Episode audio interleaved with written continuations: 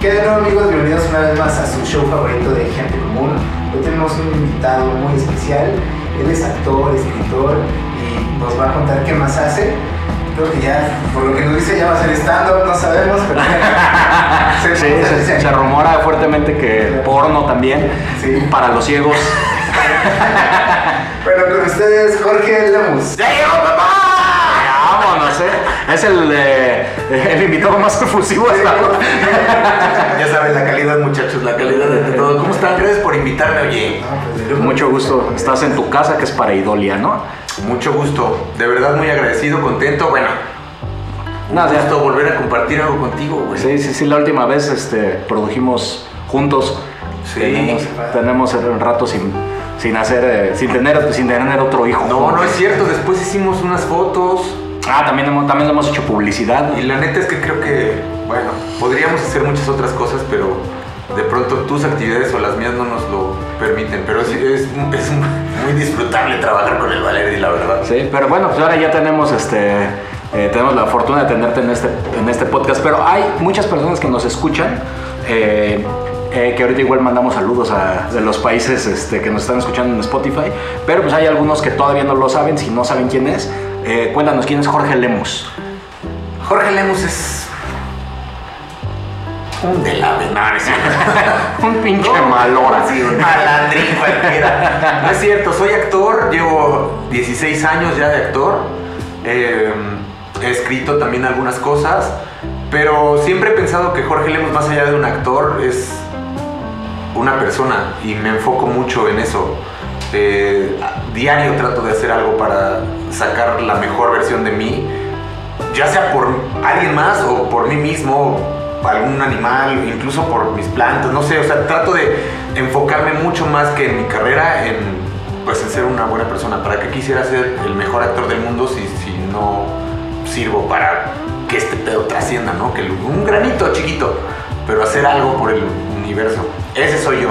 Perfecto. Muy Me ¿Me profundicé mucho o qué? No, está. Está, está- está buenísimo. Yo creo que eh, eso pues, es una eh, bueno es una profesión que implica mucha dedicación, mucho tiempo y algo que eh, es- estás interesante en tu caso es que creo que tienes una carrera relativamente joven, pero creo que es una carrera que también ha tenido ya una cierta, o sea, creo que puede Has participado en muchos proyectos que son proyectos que hasta hoy están vigentes, que llámese caso... eh, Yo quiero entrar de ya de lleno a cosas importantes, eh, porque, por ejemplo, tú has salido en episodios de Rosa de Guadalupe, por ejemplo, ¿no? Sí, sí.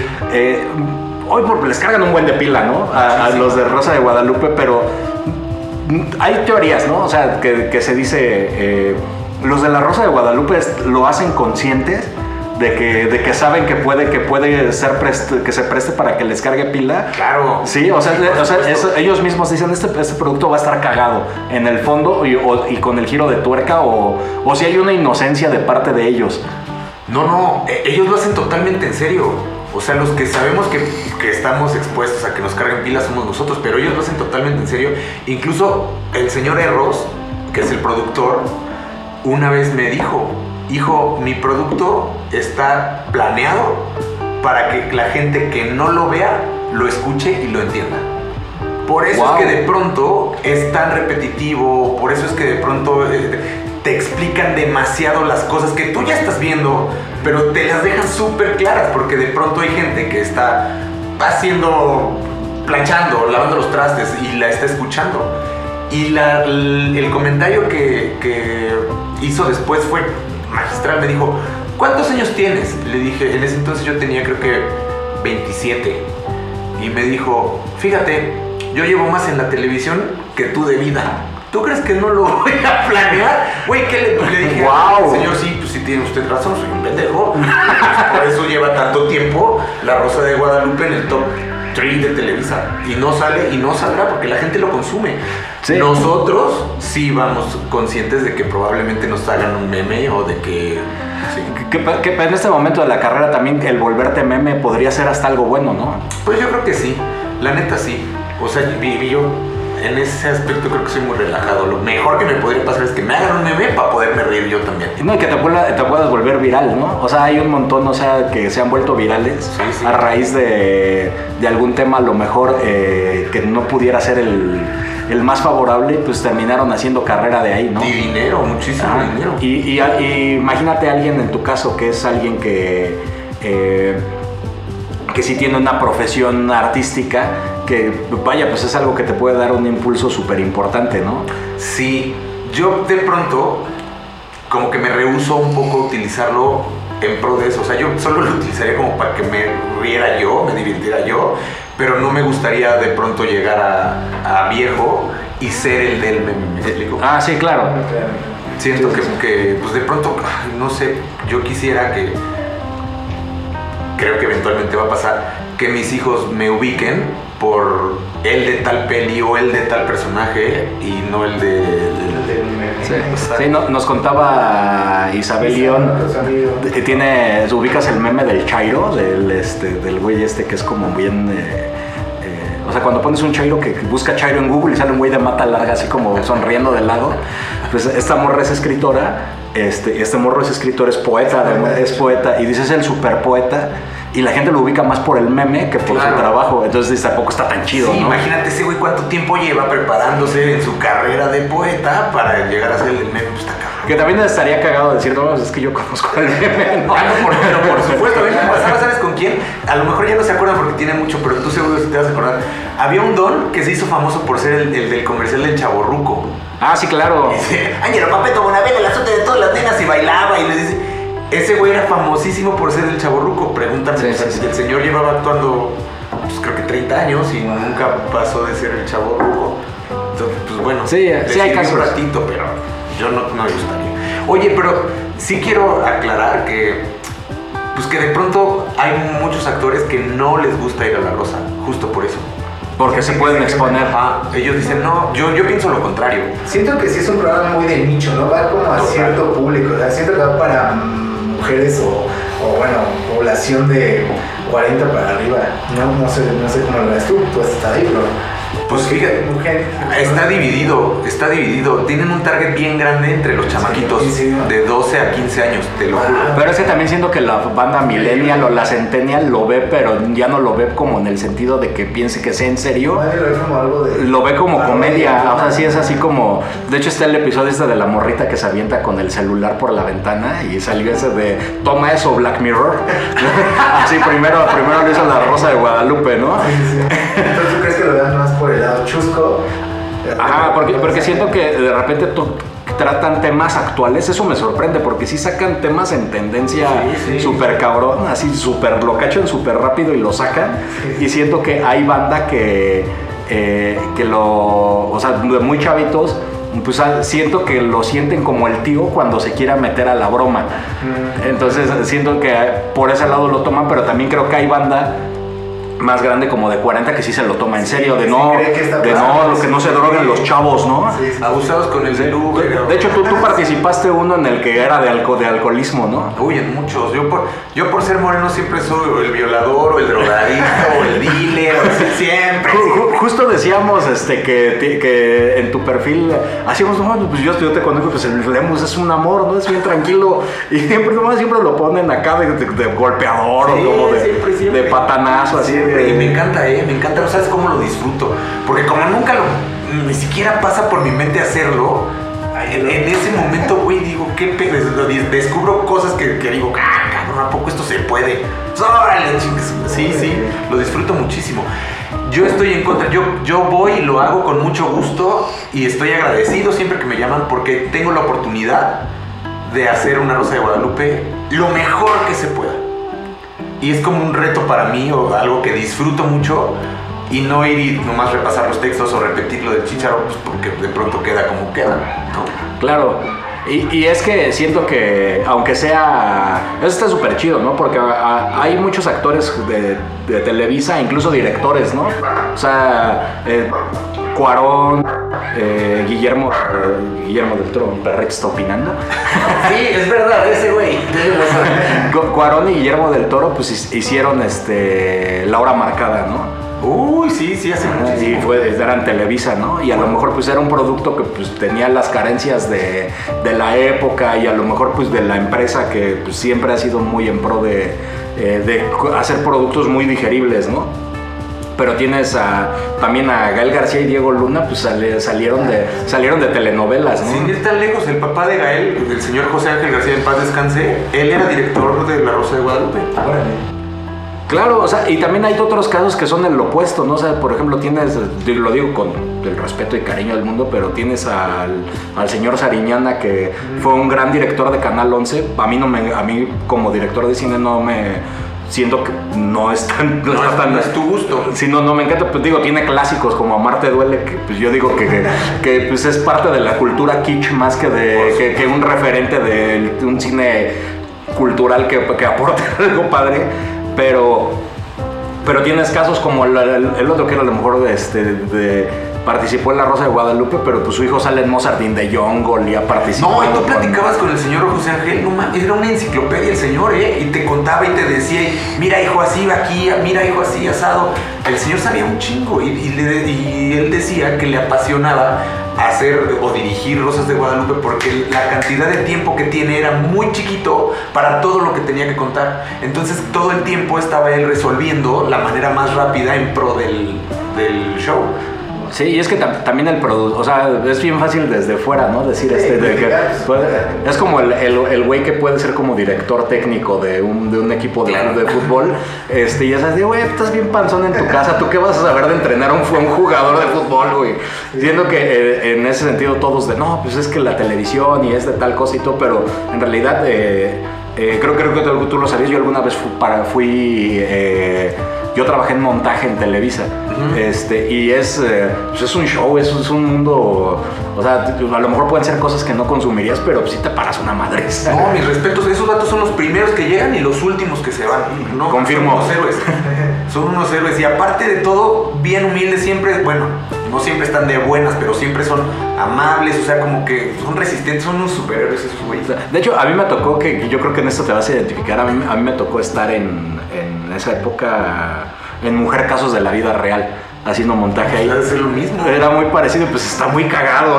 Está- y, los, y los actores veo que eh, todo, todo bien. El, eh, ya se le subió el café.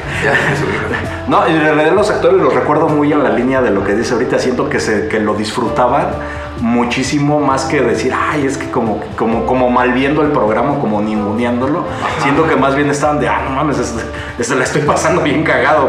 Porque, porque pues, son historias exageradas y son cosas así que... Mira, yo te voy les voy a contar un, un ejemplo. Hace poquito justo hice una Rosa de Guadalupe donde mi personaje era un microbusero. No mames, ¿saben lo que me divertí? Aprendiendo a manejar el microbús, güey. Con un microbusero real que me decía, no, póngase chingón, mi jefe. No, man, fue divertidísimo para mí. ¿Cuántas, ¿Cuántas rosas de Guadalupe has hecho? Hay muchas, mano. Yo creo que, pues, sí, yo creo que unas más de 50, yo creo. Muchas, muchas. Sí, he tenido mucha suerte ahí. Y, y la verdad es que los quiero mucho.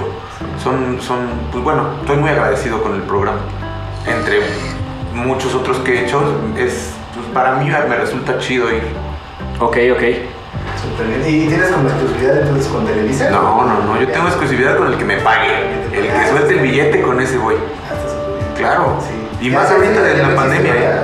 ¿Verdad? ¿eh? ¿O sí? Todavía hay actores. Telemundo tiene creo que como 10. Ah. Y Televisa no sé cuántos, pero son muy poquitos. Sí, sí. Ya no. Muy bien. Listo. Bueno, después de un breve corte, Hombre, recuerdo una parada técnica. eh, bueno, ya nos platicaste un poquito de que has participado en la Rosa de Guadalupe y todo este rollo. Pero antes de que, bueno, nos vayamos más adelante en la plática, ¿qué, qué, cuál, es, ¿cuál es tu background como, como actor? O sea, ¿de dónde nace esta pasión? ¿Dónde, ¿Dónde te instruiste? ¿Eres autodidacta o sí fuiste a una escuela? No, sí fui. Sí Aunque no parezca, pues sí fui. no, pues mira, yo llegué a la actuación de, de puro rebote. Yo en realidad era futbolista, pero me chingué la rodilla. no, no, yo era futbolista, pero tuve un, un percance ahí con mi carácter, el cual pues me cerró todas las puertas. ¿no? Jugué en Atlante, jugué en Pumas, eh, jugué en Pachuca, pero pues bueno, mi carácter, tuve un pleito fuertísimo y pues bueno, prácticamente me, me desecharon y ya no pude. Entonces tenía una depresión durísima, durísima de que no iba ni a la escuela. Y mi mamá me decía que, pues, que no, que pues, yo tenía que seguir, ¿no? ¿Qué edad tenías más o menos ahí? Como 17, Ah, chico. ¿sí? Y un amigo, muy amigo, que hasta la fecha es mi amigo, llegó y me dijo, oye, güey, es que no puedes estar aquí nomás. Me voy a meter a unas clases de modelaje. Vente. Y yo, no, qué yo quería ser futbolista, a mí eso no me interesaba. Vente, güey, te va a gustar, te distraes, hay unas morras bien guapas. Y yo así de, a ver, vamos, vamos a calar, ¿no? Yo fui con una jeta tremenda, todo me parecía mal. Y efectivamente, cuando llegué a ver a mis compañeritos, dije, ay, pues esto te pone interesante, ¿no? Me quedé y como al mes fui a hacer un desfile, o sea, todo, todo fue como con mucha suerte. Fui a hacer un desfile, en ese desfile me vio un señor, Javier Desnoyer, no sé si todavía viva no, porque ya en ese entonces él ya estaba grande. Y me invitó a una compañía de teatro. Y yo le dije, no, ¿qué teatro? Yo no, sé de eso. es experimental, es para ir a pueblitos a dejar este, mensajes sociales. Ven a un ensayo. Si no te gusta, te sales. Ven a un ensayo. Bueno, ándele pues. Y ahí fui. Igual, con una pinche jeta gigante, desmañanado. Me encantó. Fui a la función y me gustó más. Y ya volví y le dije, mamá, quiero ser actor. Y mi mamá me dijo, nah, qué actor, ni que nada, una carrera, no sé qué. Por favor, me dijo, pues si quieres ser actor, pues órale, yo te apoyo, pero no te ayudo. O sea, échale huevos, pero yo no pago. No importa, yo le voy a ver cómo le hago. Y yo poco a poco fui, este, pues chambeaba aquí, chambeaba allá con los desfiles. Los desfiles me ayudaron un chorro. Y, fui pagando mi escuela para poderme preparar. Estudié en el Círculo Teatral de Alberto Estrella y bueno, ya después de ahí eh, con Patti Reyes Espíndola y he, he buscado como actores o maestros que me llama la atención su carrera para poder como irme por ese camino. Entonces, pues tomé un taller este, con Eduardo Arroyuelo, con Damián Alcázar, con, con Bruno Bichir, con Alejandro Calva.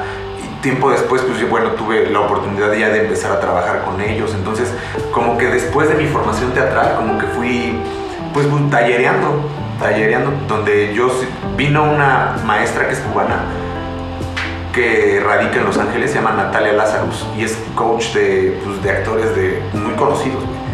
Con ella también tomé el curso aquí en México, entonces ya después, tiempo después, hice un webinar de escritura donde también hay este, clases de actuación. Entonces siempre estoy como buscándole a ver qué, Sí, qué puedo. Sí, sí, claro. Incluso con compañeros que de pronto me topo y comparto escena, por ejemplo, con el señor José Carlos Ruiz. Hice también un proyecto y pues traía otro chip en la cabeza. O sea, el señor súper disciplinado, súper entregado. Era el, el, primero que se sabía las líneas al dedillo y, y como que estuve muy pegado con él porque su disciplina era de antaño, pues. Entonces, de todos voy tratando de, de agarrar algo y cuando sale algo, por ejemplo, tengo ganas de, de tomar un, un taller, pero no sé si de con Jiménez Cacho. Tomé con Adriana Barraza, por ejemplo, Wow. o sea, como quien, quien yo veo que, que me puede aportar algo para mi formación, tomo. Para ir haciendo tu currículum más grande, ¿no? Pues sí, y, y más que mi currículum, pues te vas haciendo de más herramientas. Sobre todo en la televisión tienes muy poquito tiempo para resolver. Entonces, a, a mí no me gusta usar chicharo. Entonces, como que eh, de pronto agarro de uno, del otro y, resuelves mejor. O sea, no, ¿Cómo es un casting? O sea, tú llegas y te dicen, ¿tienes 30 segundos para convencerme o cómo es? no, los castings son horribles. Sí. Bueno, hay, hay va- va- varios. O sea, los de la publicidad son los más locos de todos porque pues de pronto te dicen, bueno, pues ahora este refresco, cuando lo tomas te conviertes en un simio. Y Ok. tú así de cámara, ok, perfecto, muy bien. Y pues según tú le haces como simio. No, no, no, a ver, no. Un simio, güey. O sea, tú, y tú por dentro estás diciendo, güey, pero sí es el mejor simio del mundo, ¿no? Entonces son, o de pronto, eh, tú comes la galleta y aparece aquí tu conciencia. Órale, qué abstracto está el güey. De pronto ves el comercial y es tu abuelita o no sé, pero esos son como, pues ya como que te vas acostumbrando y ya como que se te va quitando ese, ese rush de, de la fantasía y pues ya, más fácil. Pero los castings de las series, por ejemplo, de, de las telenovelas, pues son, son horrendos.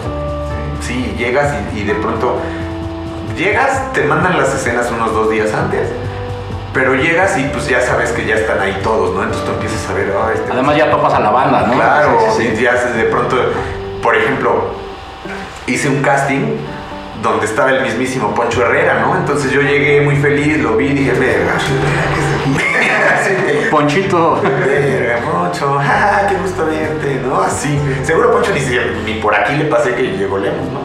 Pero después, Quién sabe, nadie se, se sintió intimidado, ¿no? a lo mejor dijo, ah, este chacal, le voy a O- También por lo mismo, o sea, te van citando, se empalman las citas, entonces literalmente tienes una toma para ensayar, una toma como te quede y avance. A mí me cayó de perras la pandemia, porque ahora hace self-tape, entonces Ah, pues es le puedes decir a un amigo, dame réplica y, y haces 20 tomas si tú quieres y hasta que tú digas, esta no va a salir una mejor, ajá. Ah, está bueno. Sí, sí, sí, tienes más chance. Por ejemplo, de pronto también hay directores que son como, como pues muy exigentes, güey. Entonces, sabes que solo tienes una toma, sabes que si no le entiendes y por estar prestando atención exactamente a lo que tú quieras, es- es- dejas de hacer otro tipo de cosas. Entonces, eso también tiene su chiste, también hay preparación para hacer un casting. Ya con el tiempo, pues ya vas como mediando las aguas, ajá. Pero al principio para yo no lo disfrutaba nada, me chocaba. Pero entonces aquí encontraste tu pasión, te dio el twist del fútbol, del fútbol a la, a la actuación y te rescató. Sí, sí, totalmente sí. De hecho, yo estudiaba Derecho. Órale. Y, pero pues dije, no, a ver, ¿qué me gusta más? Sí. Y decidí actuar. Aparte una edad súper, pues, maleable, ¿no? Que a los 17, 18 años nos, hacen escoger carreras cuando estamos bien No sabías ni pedo, ajá. Sí, exactamente. Cañón, sí, o sea, es padre de encontrar algo ahí que te empiece a que digas, no, sí, creo que sí puede. Sí, sí, y, y la verdad soy muy feliz. Tiene sus altas y sus bajas, Sí, como todo. todo, pero a mí me hace muy feliz. Qué suave, qué suave. Y en- eh, poniéndonos como justo metafóricos o filosóficos, eh, una película histórica en la que te hubiera gustado salir. A fuerza histórica, Bueno, de La que sea. no, o sea, no que sea histórica de que de Porfirio Díaz, sino o sea, una película. me hubiera gustado ser venustiano, Carranza. sí, no, o sea, una, una película emblemática para ti, o sea, incluso si si dices Atlético güey. Ay, Atlético no, San Pancho. Una vez, pues, de hecho, conocí a, fíjate cómo son las cosas. Conocí al director, a Gustavo Loza, lo conocí en donde hago box. Pero yo no sabía quién chingados era, ¿no? Para mí era el pichón. Y lo ajá, Pichón, vamos a subir, pichón, no sé qué. Y un día, caminando en Televisa, me lo encuentro tra- trajeado impecable al vato así. Pichón. Sí, ¿qué haces aquí? No, pues es que tengo un proyecto. Pues, ¿qué haces? Soy director. ¿Cómo te llamas, pichón? Gustavo Loza. Y dije, no mames, el Atlético San Pancho. Me dijo, me pudiste haber identificado por muchas otras. Le dije, Nel, Atlético, yo amo Atlético San Pancho. Me hubiera encantado, claro. Pero, Pero esa, esa sería la que te hubiera gustado. Así que dijeras, a mí me hubiera gustado salir en esta. El lobo de Wall Street. Órale. Es mi ¿De, película. de DiCaprio te hubiera gustado salir? Por supuesto. Ese güey se le hubiera divertido muchísimo. Aparte es un actorazazo. Actorazazo. Me hubiera gustado hacer Tony Montana. Claro. Me hubiera gustado. Me hubiera gustado algo como Fight Club o como Perros de Reserva. Sea, aparte si eres medio fan de Tarantino, ¿no? Sí, Hasta donde sí. recuerdo. Sí, sí, sí. Pues sí, me gustan pues, todas esas. Incluso The Headful Eight, que salió Bichir, Sí. me hubiera gustado mucho también. Es muy buena. Es, es relativamente olvidada, olvidada, pero es... Siento que... A mí sí me gustó. Eh, si- Siento que es donde da mucho punch en, act- en actuación, en dirección de actores y en dirección de co- cosa, cómo está puesta la cámara. Claro, sí, dice te, te un- cuenta un chingo de cosas con las imágenes. Eh, Yo creo, humildemente, yo no soy cineasta. Y si hay cineastas aquí, pues a lo mejor me van a mentar mi madre y tienen razón y están en su derecho. Pero yo creo que el cine se cuenta con imágenes. No, sí, O donde sea, entre estás en- menos hable la gente, mm, más rico resulta, al menos para mí. Habrá quien diga que no, y está bien. De hecho, hay quienes, eh, no sé si te ha pasado, pero hay quienes dicen que en el método de escritura es, es flojo escribir eh, con que los personajes se, se escuchen sus pensamientos como voz en off. Sí, sí. Ajá, dicen, dicen, dicen si, si le tienes que explicar a la audiencia qué está pensando el personaje, está mal escrito tu Sí, guion. sí. Sí, es mucho más laborioso, es más complicado, pero pues también el resultado es, es mejor. Sí, al final de- terminas contando una, una mejor historia. ¿Te gustaría dirigir? Sí, sí me gustaría, pero honestamente me han invitado ya a dirigir un par de proyectos y también a dar clases, fíjate. Pero honestamente, con toda la humildad del mundo, lo he rechazado porque creo que no estoy preparado. O sea, no, es, no está fácil llegar y dirigir actores solo por ser actor. Creo que hay muchas otras cosas que tienen que ver con, con quizá pedagogía o quizá con, pues, cómo dirigirte a los demás y me falta mucho aprender, tanto de eso como de actuación. Sí, sí, sí. Pero sí, sí me gustaría, sí. Sí, definitivamente también el la docencia no tiene que ver tanto con la... Puede, puede ser el mejor este, publicista y no quiere decir que eres el mejor enseñando Claro. lo que haces como publicidad. Sí. Es- es- es- eso está padre que te conozcas como los límites, pero yo digo que es- pues también podrías dirigir siempre y cuando a lo mejor lo que podría cambiar sería que el proyecto sea 100% tuyo, ¿no? Totalmente, sí. Sí, porque así voy a hacer lo que a mí me parezca y es mi pastorela y yo pongo a mi diablo, ¿no? Y es Exactamente. Yo, yo creo que dirigir por encargo es complejo. Muy. Es porque no es tu a veces no es tu visión. A ti y a mí ya nos ha tocado trabajar con guiones juntos, Sí, con sí. guiones que no son nuestros y es un desmadre. Sí, el autor se nos infarta un poco de pronto. Sí, sí, sí. Pero pues igual se chingó, pues ya. Sí, ya le se mandamos hecho. saludos. le mandamos saludos. Y fue de, no, es que yo no lo concebí así, de, repente sí hay que... Ah, no, te entendimos mal, perdón. No, a veces también hay cosas que son inconcebibles para grabar en temas de presupuesto versus este el guion y de repente es este que también está la magia de dirigir, ¿no? Sí. Sa- saber que siento que un, un buen un buen director tiene mucho que ver cómo explotar al actor con el dinero que tiene se vuelve un gran administrador, ¿no? Totalmente, totalmente. Y tienes que estar viendo de dónde simplificar o, o dónde poner. Es, es un tema. Creo que sí me falta un rato para, para entender ese lenguaje. Sí, tú tú, tú, tú, tú- te gustaría dirigir algo, Joque? Sí, yo dirijo pues... eh, El tránsito. La cuestión musical pues produzco música, ¿no? Pero no sé cómo sea ya en cuestión de visual, todo eso se, se me hace un rollo increíble, así, muy complicado. La música siento que es más, más fácil, no sé, porque bueno, tú tocas esto, tú tocas esto, esto, vamos a irlo en conjunto y de ahí pues vemos que, en qué transformamos ¿no? todo este sonido, pero en la visión visual es otro rollo. Híjole, yo creo que, no sé, soy ignorante, pero yo creo que eso también está cabrón. O sea, ¿cómo, cómo le haces para ir ensamblan- ensamblando y que suene chingón? Porque a lo mejor mi yo nada más es una base, ¿no? Una base y con eso ya digo, bueno, yo ya tengo una base de guitarra o de piano y tú te vas a dejar un bajo, tú una batería y sobre eso vamos armando.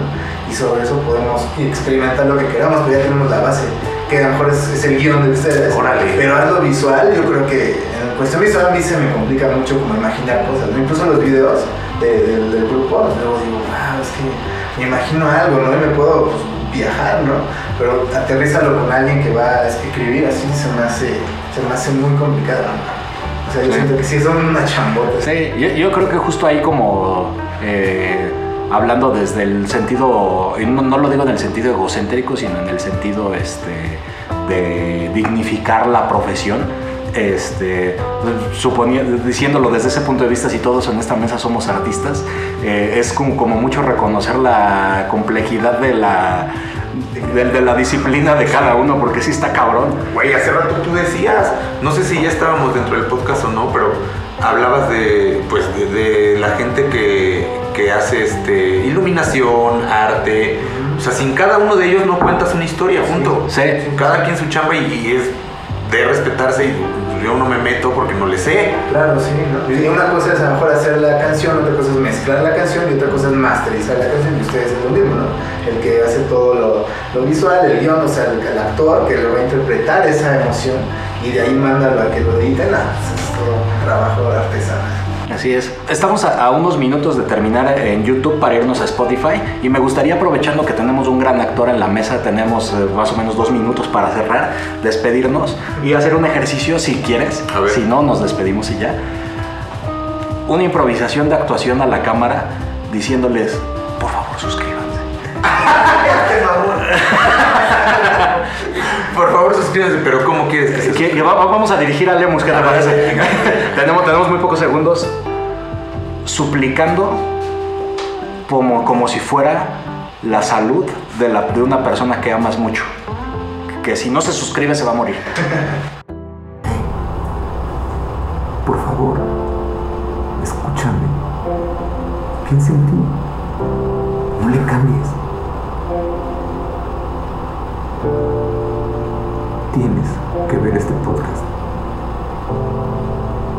Quizá no haya otra oportunidad.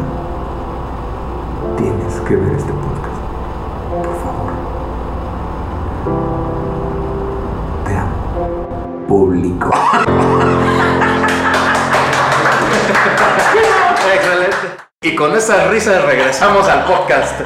Gracias por estar en Spotify. Ya nos podemos relajar más. Güey, me siento un rockstar estando en Spotify. No lo pensé. ¿Ya tienes algo de contenido en Spotify con algo de entrevista o no? No, nada. Ah, somos los primeros. Sí, sí, Sí, es, sí. es un gusto desquintarte pues, en el, en, Ay, en- en el fin, Spotify. ¿no? por fin. Sí, fíjate que aquí tenemos audiencia de Alemania, Estados Unidos y Brasil, Guatemala, Ecuador. Órale, chingón. Está, está- está interesante. Alemania de- creo que es uno de mis lugares favoritos. Bueno, no lo conozco mucho, pero lo que conocí me encantó. Órale. Si hay alguna alemana que me quiera adoptar, Seguramente por ahí podría ser. La verdad es que de- eh, los hemos invitado a que nos comenten, todavía no ha Sí, no, ocurrido, no pero te- tenemos mucho la duda de que, por, que- que, o sea, quién en Alemania nos está escuchando y cómo llegó. hablan español porque ya subió un 2%. O sea, Claro, es- claro, es sí. bastante. de, de hecho también por ahí, o sea, de China obviamente nos escucha Leiva, ¿no? Pero ahí no tenemos amigos al- en Alemania. Pero pues hay que tener. A partir de ahora, ¿quién quiere ser nuestro amigo en Alemania? Exactamente, sí, sí, sí. Eh, ahora, retomando un poco lo, que- lo que veníamos, casi siempre también involucramos a nuestra producción. Este, Erika, cuéntanos en qué película te hubiera gustado salir o qué película serías. ¡Hala! Eh, ¡Hala! ¡Hala! No, no, yo tengo ese ala, he de aclararlo, porque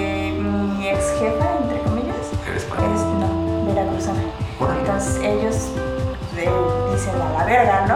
Pero ella lo censuraba y decía nada más, y se quedaba callada, ¿no? Y me lo pegó, trabajé tres años con ella, entonces me lo pegó, entonces... Pero no, no es por lo mismo. ¿Y qué peli te gustaría? ¿La risa en vacaciones o cuál? La resignación, no, no sé. El resplandor. Ay, muy buena también. Sí.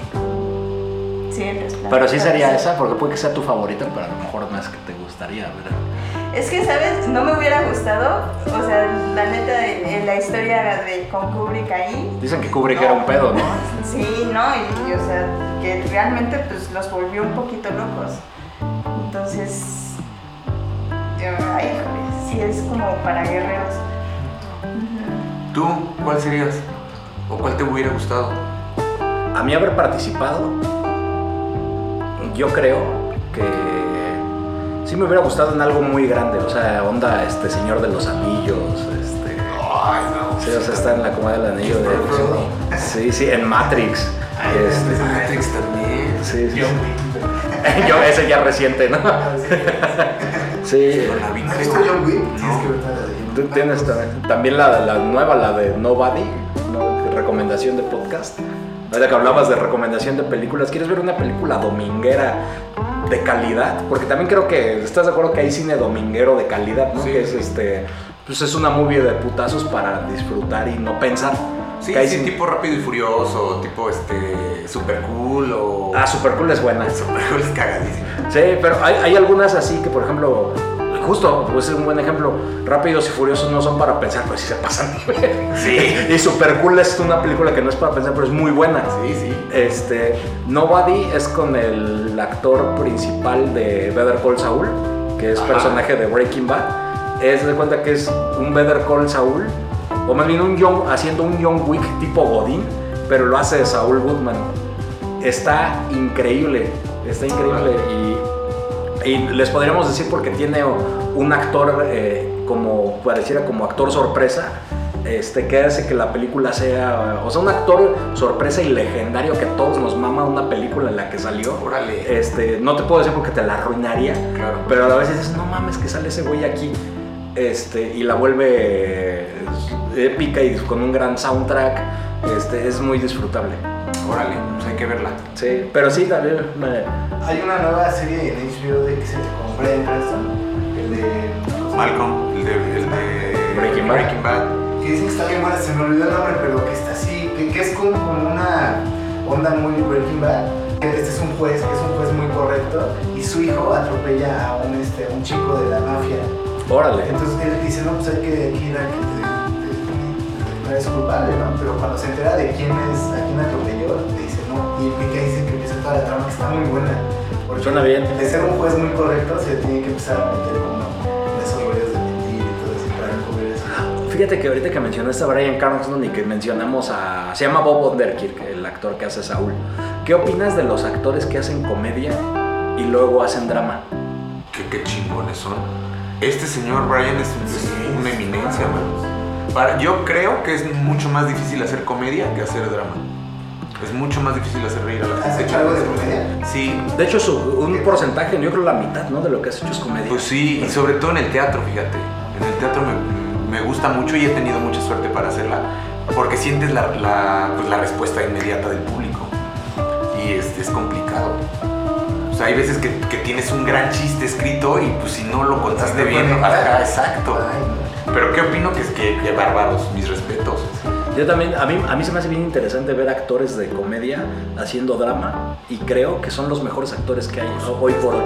Porque siento que, es, siento que es más fácil que un actor haga drama a que un actor haga comedia. Sí, o sea, sí. o sea, ¿Será la- por ese fin que traen ya de hacer reír? O sea, como que ya pueden como canalizar a hacer una, una cuestión de drama y, y como son tan... Es que la comedia siempre es algo así muy, muy de, las entrañas, ¿no?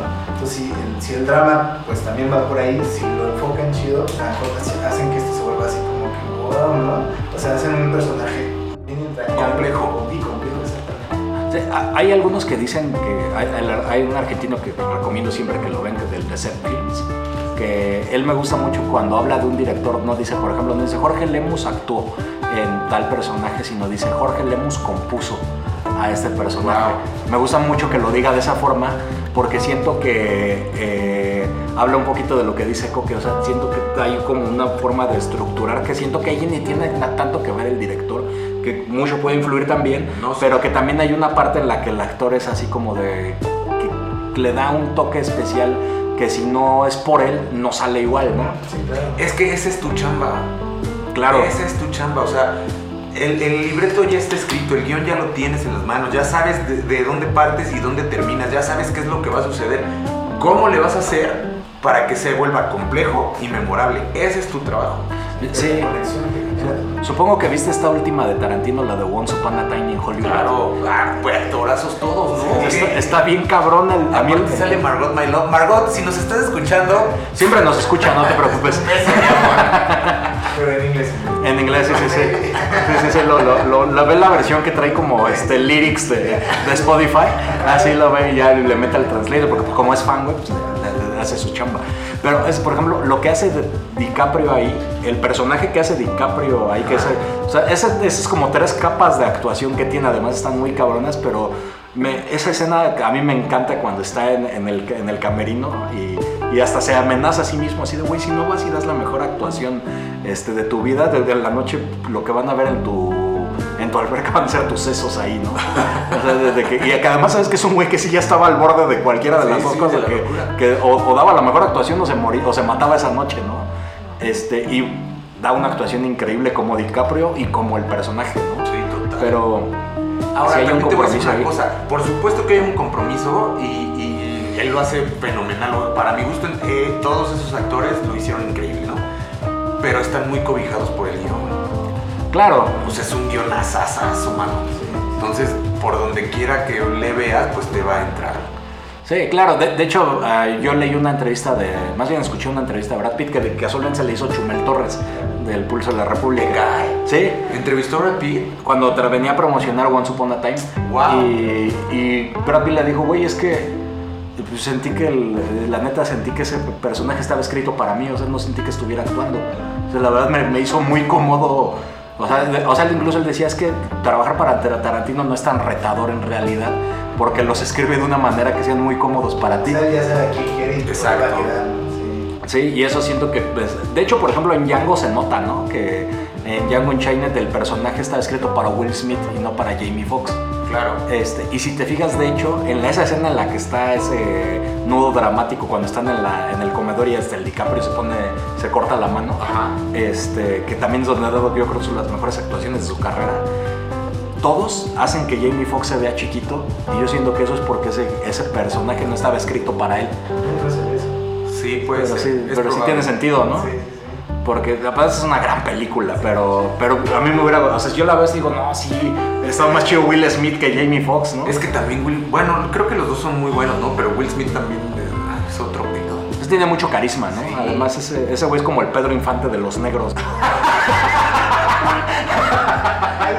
Qué chulada descripción. Iba a decir que está en los top 5, pero pues sí. Es que las abuelas, las abuelas decían, pues es que Pedro Infante tiene, tiene ángel, ¿no? Sí, sí, sí. Sí. Coque no nos ha dicho qué película sería. Ya nos dijiste. Ya dije John Wick. Perdón, las dejen las drogas, muchachos. Sí. Sí, sí, sí. John, John Wick es- sería una... Pero sí, John Wick, ¿no te gustaría algo más antaño? Casablanca. ¿Cómo se Chinatown? Ah, con eh, Roman Polanski, ¿no? Sí, sí, sí. Este, no sé, ¿qué sería bueno? Una de Pedro Infante. Estaría chido, sí, sí, sí. Esas también están cotorras, ¿eh? ¿no? Sí, Sí. tiene su, su arte. ¿no? Sí, a mí la que sale con, justo que ahorita hablamos de los coques, con Jorge Negrete. Ah, la de los tipos de cuidado. Uf, eso no mames, no Esa es la de mames. los policías, ¿no? No, es en Ah, la... no, es esa toda máquina. Dos tipos de cuidados donde Ah, coplas. Ah, sí, la gente dice sincera. Yo digo que eso era como el rap de esa época. Esa sí fue la de, de la de acá, la de las rimas, ¿no? Sí, güey. Sí, sí. Sí, sí. Un, un día alguien debería de hacer un video, este... eh, los invitamos, a mí me daría flojera hacerlo, pero pero que sí pongan como acá como Eminem, ¿no? Do something, ¿no? Go, go, go. Atención, tiktokeros, es gran, gran idea esa. Van a hacerse virales verdad. Ya, porque ya pusieron a, a Eminem cantando el panadero con el pan, ¿no? Este, Eh, no. No mames, yo tampoco, y es una joya, yo lo quiero. Sí, sí, sí. Sí. Sí, sí, sí, llega y le, se avienta unos raps de panadero. Sí, Eh, le- sí, sí, toco la rima, pero no sabía que sí, se lo pusieron en la, eh, con una escenas de la película de 8 Mile. Wow.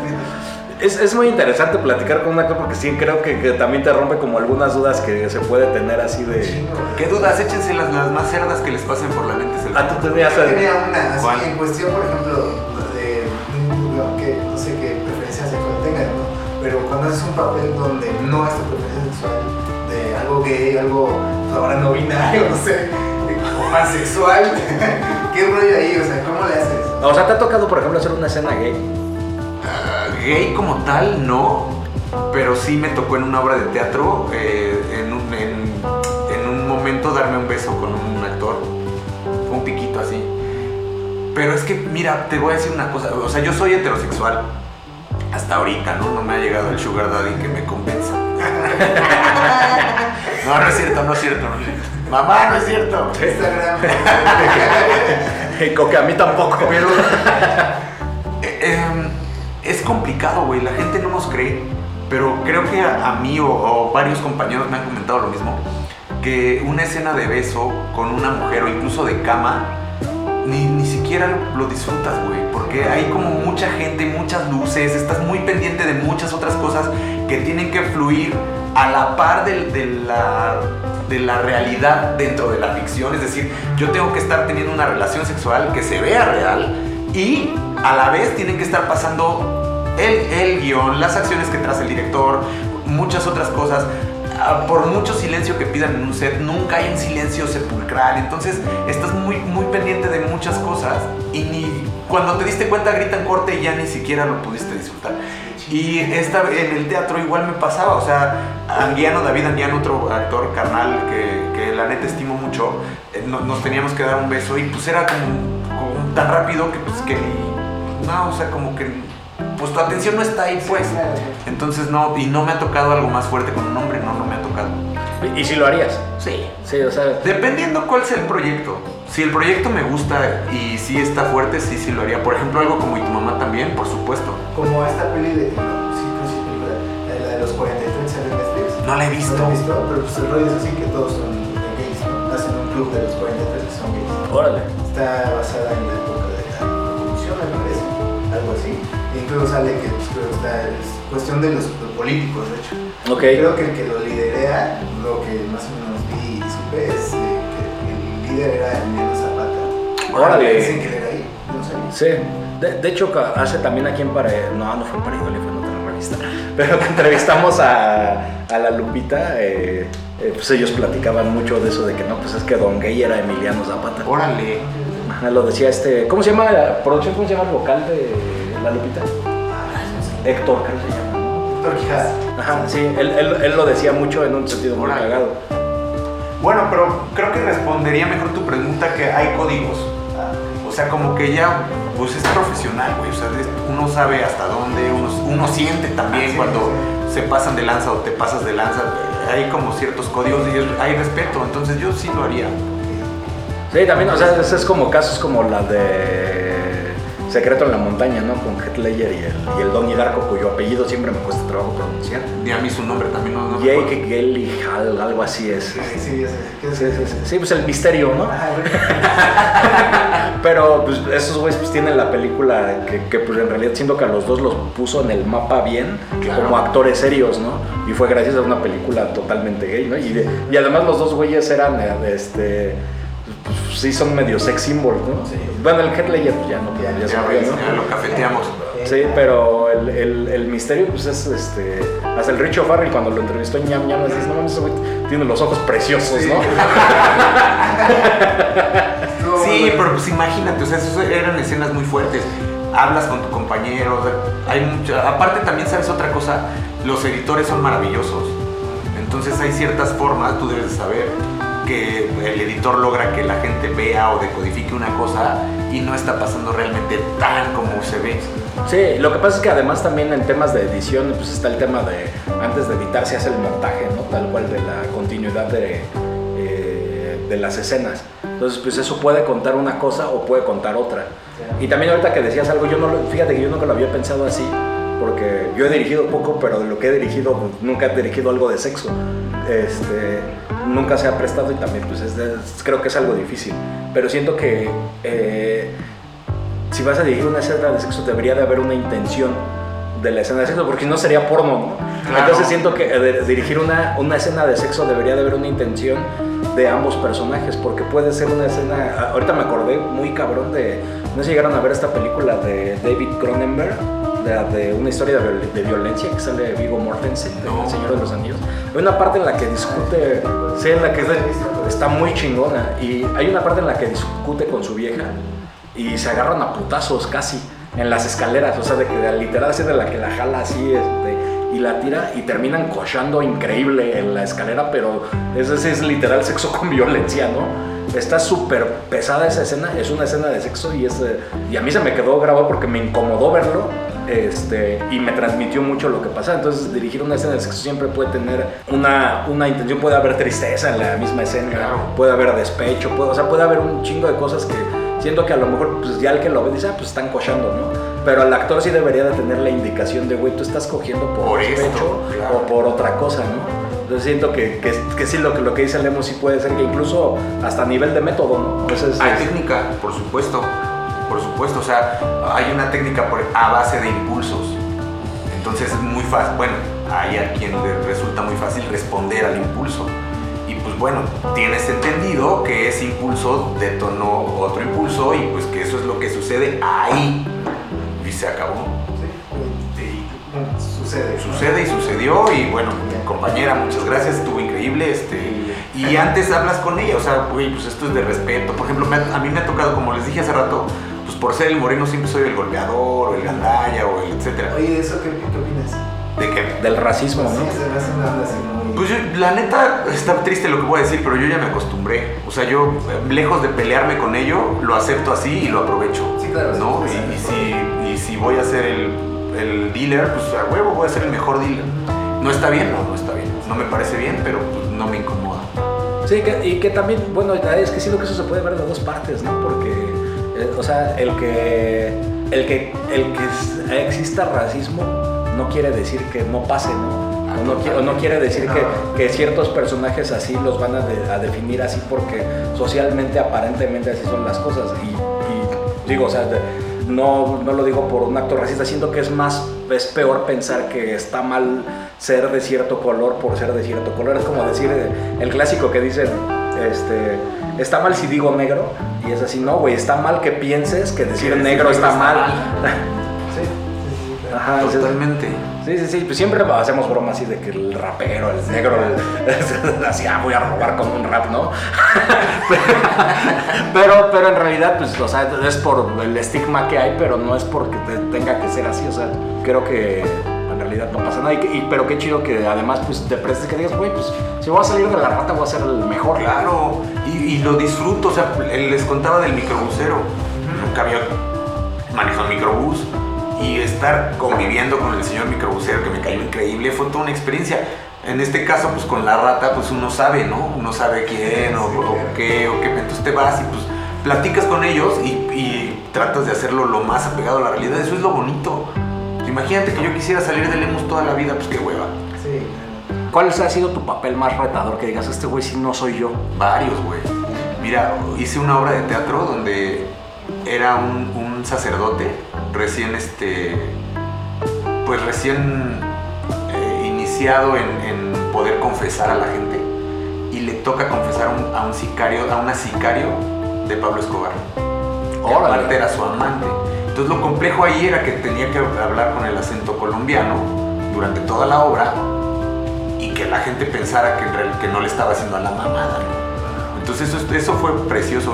Eh, Me echó la mano un amigo que justo vive en Colombia y todo por mensajes de voz. Oiga, ¿y cómo le hago aquí? Ale, pues parcero, pues aquí usted tiene que rematar abajo. Ah, muy bien. Entonces así fue todo mi proceso. Junto con otro proceso que hay técnicas donde yo iba pues metiendo cosas, inseminando en mi inconsciente para poder llegar al resultado. Y el más duro, duro, duro fue un, una persona que abusaba de su sobrino y su sobrino tenía 7 años. Ah, creo que lo vi en tus reels, sí, está. Duro, sí, duro, en serio. duro eso, ¿no? Sí. O Oye, sea, y los, los niños ahí, es actor el niño. sí, sí es actor, pero de pronto no, no llegan todavía a diferenciar la ficción de la realidad. claro. Entonces, por ejemplo, con ese chavito no me pasó porque el, chavito actuaba literal desde que nació. Era payasito también. Entonces el chavito estaba súper acostumbrado. Y cuando me acerqué a hablar con él, el chavito me dijo, sí, no te preocupes, ya sé que esto es mentira. Ah, pues chido. Pero después me tocó otra donde golpeaba a la mamá, o sea, mi esposa, yo la golpeaba. Y había una escena donde yo tenía que explotar muy fuerte, que también estoy en contra un poco de eso, pero así lo pidió la directora. Tenía que haber una explosión durísima. Bueno, la cha- mi hija en la ficción no se me acercaba después.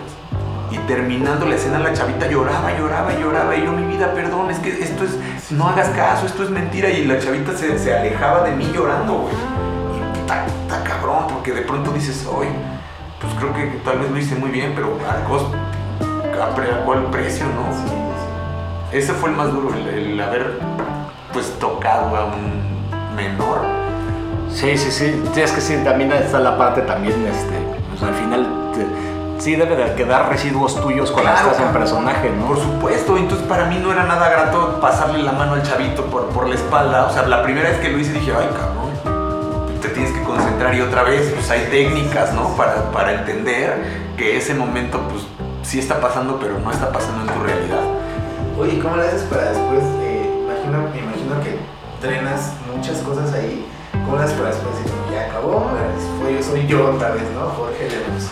Ah, pues otra vez hay técnicas. O sea, pues, hay, hay técnicas de respiración. hay- hay- Meissner te enseña otra técnica donde con algún otro objeto o elemento que te ayuda como a aterrizar otra vez quién eres. Por fuera tu. Algo así, algo así. Como en el origen. El origen es la de... DiCaprio también. ¿Es Memento esa? Ajá. Ah. No, Inception. Es del mismo director. Inception, Sí, de Nolan. Ajá. Sí, peliculón también. También, sí. Sí, hemos citado mucho a DiCaprio hoy, ¿no? Bendito sea DiCaprio. Si nos estás escuchando, DiCaprio, Siempre nos escucha también. Siempre nos escucha también, le encanta. De hecho, él nos ve por Marco, ¿no? Pero pues hoy Marco no pudo estar. Tendré que regresar un día que esté el marco. Pero te lo topaste en la entrada. Sí, te paso, te paso también el marco. Sí. Pero bueno, pues el chiste es que eso fue lo más, lo más difícil.